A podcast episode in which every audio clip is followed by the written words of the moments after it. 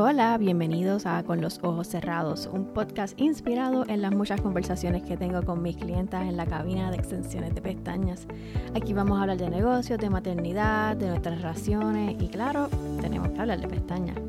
Así que busca tu cafecito o tu bebida favorita y vamos a conversar. Hola, feliz lunes, mejor día de la semana. Espero que se encuentren muy, muy bien. ¿Cómo es posible que ya se está acabando el año? Estamos a ley de nada. Este año se ha ido volando, volando. Gracias por estar aquí nuevamente. Eh, en el episodio de hoy, este es un episodio de una confesión. Y la confesión es la siguiente. Hola, mi nombre es Ruth y estoy obsesionada con la educación. en este episodio va dirigido más que nada a esas personas que, como yo, les encanta estar aprendiendo, aprendiendo, aprendiendo y a veces puede ser un problema. Así que les voy a hablar un poquito de esta historia, de algunos de los errores que yo he cometido para que, ¿verdad? Si es posible, tú no los cometas y cómo hacer esto de una mejor manera. Vamos atrás un poquito en el tiempo. Y yo entré a la universidad cuando ya era bien jovencita. Yo entré a la universidad a los 16 años. Se suponía que fuese a los 17, pero yo adelanté un año. Así que entré a los 16. Y yo era una buena estudiante, o sea, yo tenía buenas notas en la escuela. Pero la realidad es que cuando yo llegué a la universidad, eso fue un choque bien grande. No solo, ¿verdad? Que yo era bien nenita y me estaba hospedando, así que además de los estudios me tocaba hacer cosas por, por mí misma, en otro ambiente que no es tu casa, todas esas cosas. Pero en términos de estudio, eh, fue chocante porque yo sentía que yo era una buena estudiante, pero cuando llegué ahí, yo sentía que no, que yo, o sea, estoy en un grupo donde todos, según yo, eh, ¿verdad? Esa era mi impresión. De todas las personas que están ahí son súper brillantes y yo no soy la más brillante. Y no se trata de que yo tenía que ser la más brillante, pero evidentemente la manera en que yo estaba acostumbrada a estudiar no me estaba funcionando.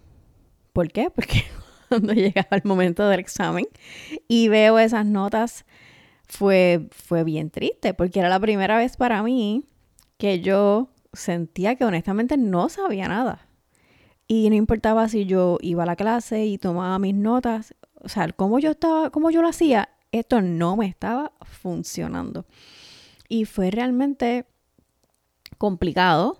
Yo diría que me tomó alrededor de un año, de un año más o menos aprender cómo estudiar ahora en la universidad para poder pasar mis clases. Yo me, tardé más de lo que se suponía eh, por otras cosas. Vamos a, vamos a tratar de hacer esta historia bien breve. Yo entré a los 16 y yo quería entrar eh, a estudiar ingeniería en computadora. Honestamente, aunque yo era una buena estudiante, en mi familia yo no puedo decir que a mí me trataron de emocionar o que para mí era una meta de ningún tipo tener estudios postsecundarios. La verdad es que no. Y fue cuando yo estaba en escuela superior que yo veo a las demás personas preparándose para solicitar a la universidad que yo digo, ok, creo que esto me toca hacerlo a mí ahora y yo no sé lo que yo quiero estudiar. Porque en mi familia nadie había estudiado. Las mujeres eh, son amas de casa y no hay ningún problema. En el episodio anterior yo dije que yo fui ama de casa por, muchos años. Eh, le tengo mucho respeto a todas las personas que, que hacen esto. So, ese es el punto. Pero para mí, yo no conocía más nada. Así que, según yo, mi misión en la vida era ser madre. Y cuando me encuentro ahí, en ese momento, digo, wow, pues no sé lo que quiero estudiar. Y realmente ingeniería en computadora sonaba, sonaba interesante. Era en una universidad que era bastante lejos de mi casa, o sea que implicaba que yo me tenía que hospedar. Y básicamente ese fue mi proceso de seleccionar esta carrera. Resulta que no pude entrar por eso y entré por otra cosa, entré por ingeniería química. Y cuando estuve en la semana de orientación y me enseñaron los laboratorios y me hablaron de esa carrera, yo dije, ah, pues a lo mejor no me tengo que cambiar porque esto suena, esto suena bien interesante. Y la realidad es que me fue muy bien eh, las químicas, pero una vez empecé a tomar las matemáticas, me di contra la pared. Todavía el día de hoy yo siento que tengo pesadillas con cálculo 2, que lo tomé tres veces y nunca lo pasé. Y pues al no salir o no entender bien las matemáticas, pues hay otras clases que también se afectan. En este caso, las físicas. Así que después de ciertas frustraciones, de darme de baja de varias clases, etcétera, pues yo me tomé un tiempo, que entiendo que fue un año, para me salir de la universidad, reevaluar, porque pues realmente, vuelvo, no es que yo había soñado con ser ingeniero o tener ningún estudio posgraduado, pero claramente, pues esto no era algo que parecía que iba a pasar. A lo mejor yo, ¿verdad? Con esta madurez digo, no, hubiese buscado algún tipo de tutor u otra cosa así. Pero en ese momento yo dije, mira, yo pienso que la ingeniería no es para mí. Y me salí un año de la universidad y en ese año estuve trabajando con mi papá. Y regreso un año más tarde cuando uno de mis hermanos, que es el que me sigue, nos llevamos dos años y medio, iba a entrar a la universidad.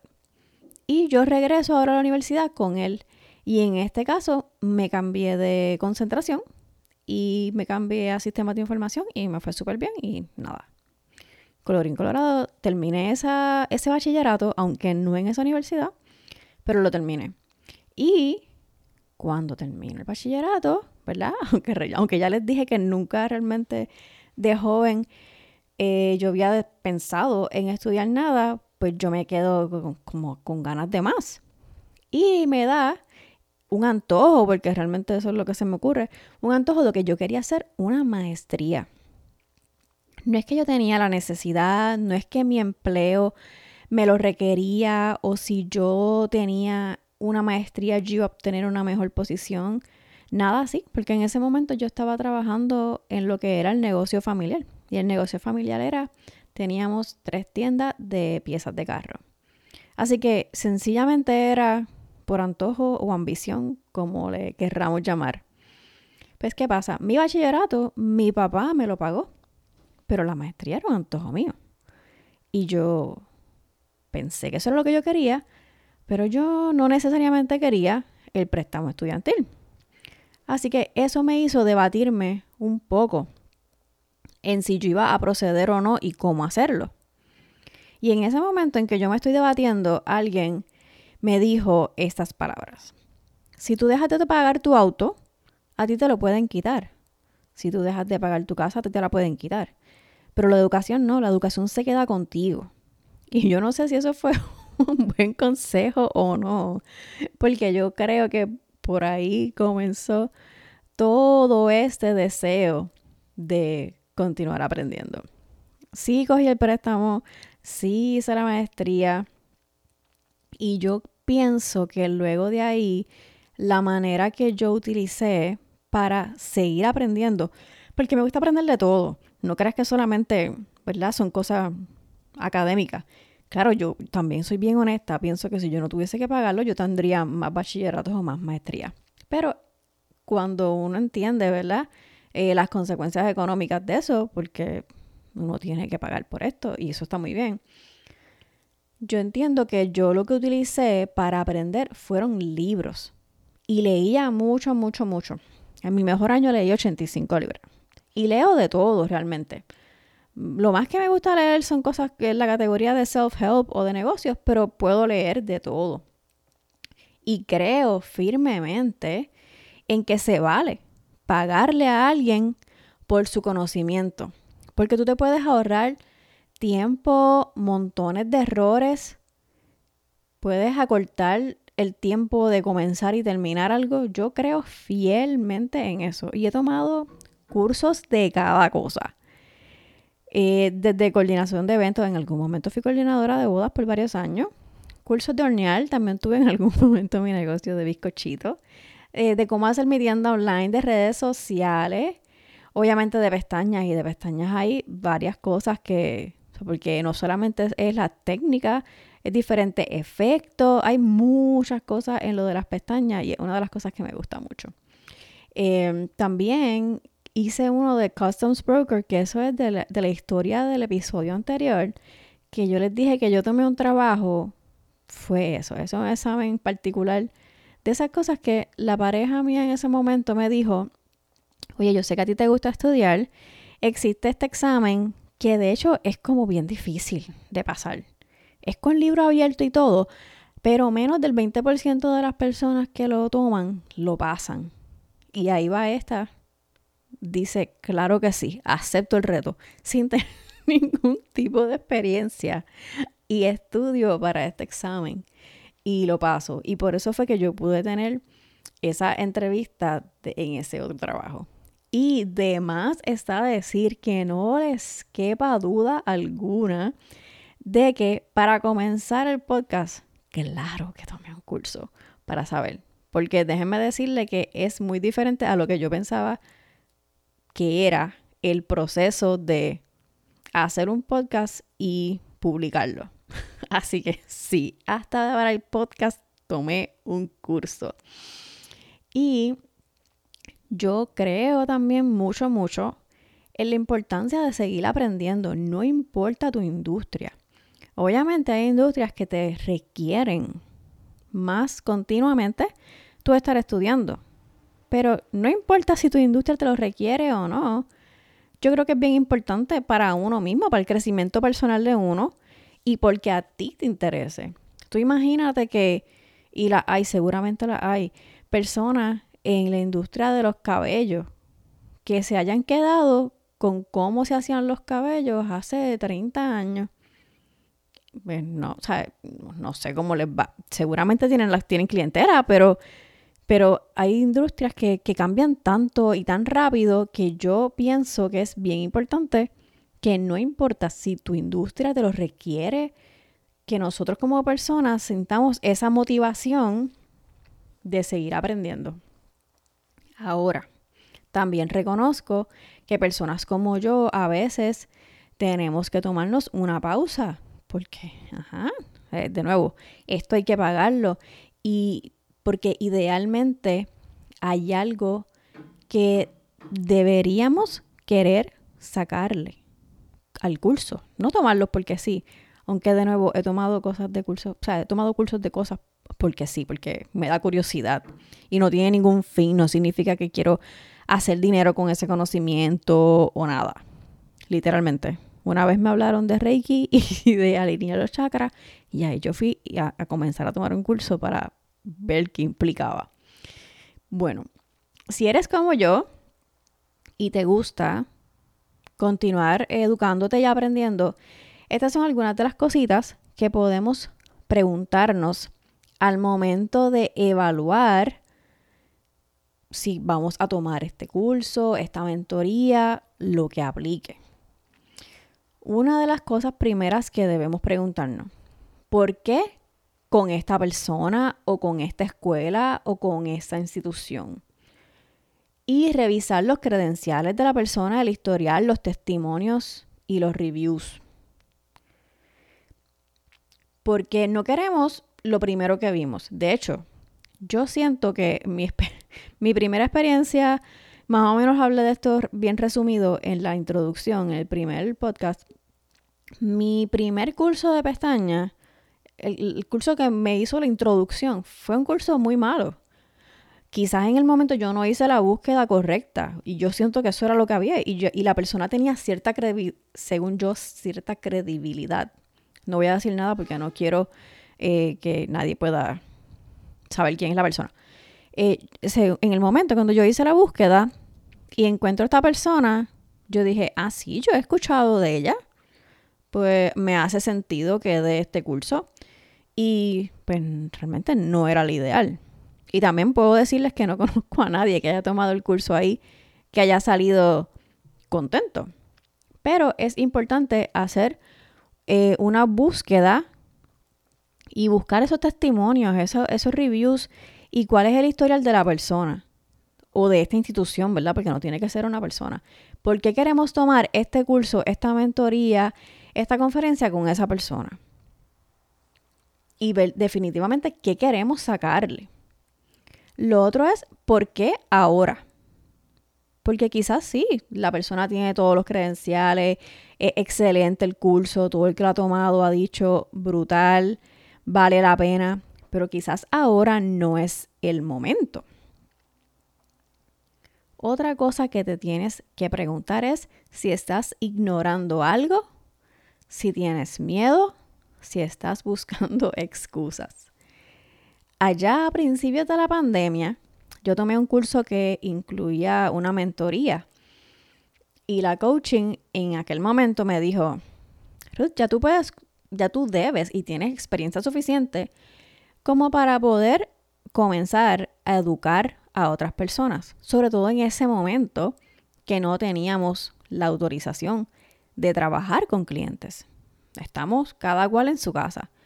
Así que su sugerencia es, crea un cursito de lo que sea, puede ser de eh, cómo maquillarte con extensiones de pestañas, no recuerdo cuáles fueron sus sugerencias, pero sí tenía que ver con yo educar a otras personas. Y yo recuerdo también decirle, no, es que me falta un curso, es que yo necesito tomar este X curso. Y ella, no necesitas ningún curso. Yo sí, porque es que me falta, ella no necesitas más nada. ¿Por qué? Porque realmente es miedo. Ese era mi caso, No estoy diciendo que es el tuyo. Pero en mi caso era el miedo al que dirán, verdaderamente ella tiene la capacidad, tiene la experiencia suficiente. Y no tampoco duden que eso ha pasado por mi mente con este podcast. Porque ahora mismo quizás estamos hablando de cosas bien, eh, quizás no tan importantes. Pero cuando estamos haciendo algo nuevo, cuando tenemos personas que queremos que piensen bien de nosotros, que es el primer error, debemos hacerlo por, nosotros y porque nos gusta y nuestra pasión. Pero si nos preguntamos, ay, ¿qué van a decir de mí? Y si nos dejamos llevar por el qué dirán de mí, no hacemos un montón de cosas. Así que eso es un ejemplo. Pregúntate si tú verdaderamente necesitas este otro curso, como decía yo, o realmente es que tienes miedo o estás buscando alguna excusa para no comenzar eso que tienes que hacer o que puedes hacer ya. Haz una lista de cuáles son tus metas. Si estos cursos que estás tratando de tomar o deseas tomar son para cosas profesionales, piensa cuáles son tus metas, qué es lo que quieres lograr. A lo mejor quieres ahora ofrecer un nuevo servicio y por eso quieres tomar este curso o quieres perfeccionar algo. Haz esa lista y cuáles son los posibles cursos que te pueden ayudar. Y cuáles son las fechas que van a ofrecer estos cursos. Y si es ideal que tú hagas tu calendario donde tú vas agendando, mira, quizás en estos primeros tres meses del año, este es el curso que quiero tomar. Y sobre todo, si puedes hacerlo, que hagas un presupuesto.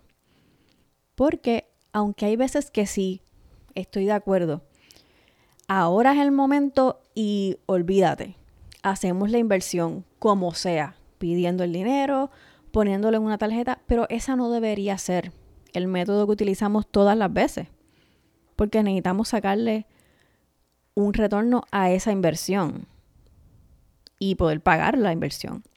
Así que idealmente si podemos planificarlo en términos de agenda y de presupuesto, ese sería el mejor de los casos. En resumen, no todos los cursos son iguales, ni todos los instructores son iguales. A lo mejor este no es el momento ideal y el curso y el instructor es el correcto. Todas esas cosas son cosas que tenemos que medir y tomar en consideración. Les voy a dar dos ejemplos y dos ejemplos bien dramáticos de que no todos los cursos son iguales y que la inversión es solamente parte de lo que necesitamos tomar en consideración. Yo tomé un curso o esto, esto es un programa, un programa de varios meses que incluía cierta mentoría. Es lo más, más que yo he pagado en mi vida por un programa. Yo estaba bien asustada, pero a la misma vez tenía unas expectativas bien altas de esto, porque según yo, esta persona tiene los credenciales, tiene el historial, tiene todos los reviews, tiene este X éxito. Así que yo estoy esperando mágicamente recibir algo que yo no he escuchado antes y que va a cambiar la trayectoria de mi negocio y por ende la trayectoria de mi vida. Spoiler alert, eso no sucedió. Así que hubo bastante desilusión de mi parte y algo de, no sé, de resentimiento, podríamos decirlo. No, no, no quisiera decir eso, pero eso es más o menos lo que siento. Un poco de resentimiento por haber hecho esa inversión. Pero si tratamos de ver el vaso medio lleno, no medio vacío, y poniendo una pausa y, yo no, obviando, pero que no solamente el dinero sea el factor que me haga decidir si fue bueno o no, pues realmente ese, ese haberme anotado en ese programa, en ese curso, en esa mentoría, lo que me hizo fue darme cuenta de que yo estaba buscando una pastillita mágica y que sencillamente yo podía hacer lo que yo quería hacer con los conocimientos que yo tengo. Porque a veces realmente se trata de dar ese primer paso, ese segundo paso y las cosas las vamos aprendiendo en el camino. No con todas las cosas, pero con algunas sí. Y en algunos momentos nos toca aprender una lección con dinero, en otras ocasiones con tiempo o a veces con las dos. Y ese programa nuevamente eso es lo que yo siento que aprendí. Me encantó la parte de la mentoría, pero yo honestamente decir que siento que valió lo que monetariamente costaba, no. Pero aprendí, definitivamente aprendí y me hizo ponerme para mi número. Por otro lado, tuve la experiencia de un curso que se dio de una manera bien informal con estas dos colegas y fue gratuito.